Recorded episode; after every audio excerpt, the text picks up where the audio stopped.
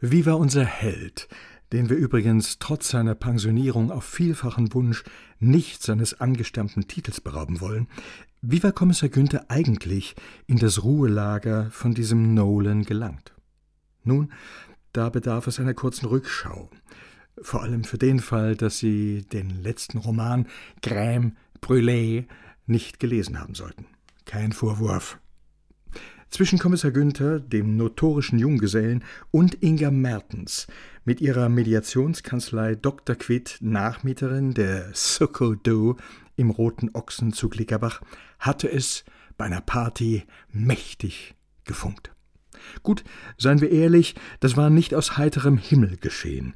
Damit war ein ausgeklügelter Plan eines kleinen Zirkels von Verschworenen aufgegangen, die die feste Überzeugung einte, es sei allerhöchste Zeit, dass der Mul Annie Hood uns am Schief. Zu diesem Kreis gehörte Marion Helche, Wirtin im Roten Ochsen, Axel Kornfeld, der Kollege von der Spurensicherung, genannt The Weizer, und dessen Frau Rosi. Konspirativ und konsequent zusammenwirkend gelang es, dafür zu sorgen, dass Kommissar Günther und Inga Gelegenheit fanden, sich während der Party näher kennenzulernen. Marion Helche musste dazu allerdings irgendwann handgreiflich werden. So, jetzt hucke sie sich hi zu uns am Chief. Sicher, man hätte mit Fug und Recht von Kuppelei sprechen können. Una, was soll's? Entscheidend war, es hatte tatsächlich funktioniert.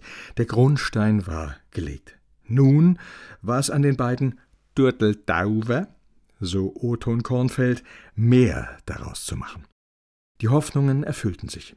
In der Folge näherte man sich sehr behutsam an, traf sich bewusst auf neutralem Terrain, Spetzinger Schlosspark, im Mannheimer Luisenpark, auf dem Heidelberger Philosophenweg.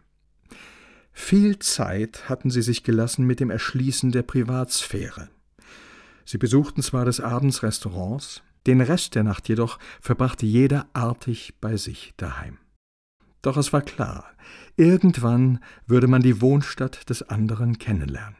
Kommissar Günther trieb dazu keine Eile. Er fürchtete, seine Wohnung könnte allzu viele Anzeichen des ewigen Junggesellen aufweisen und abschreckend wirken.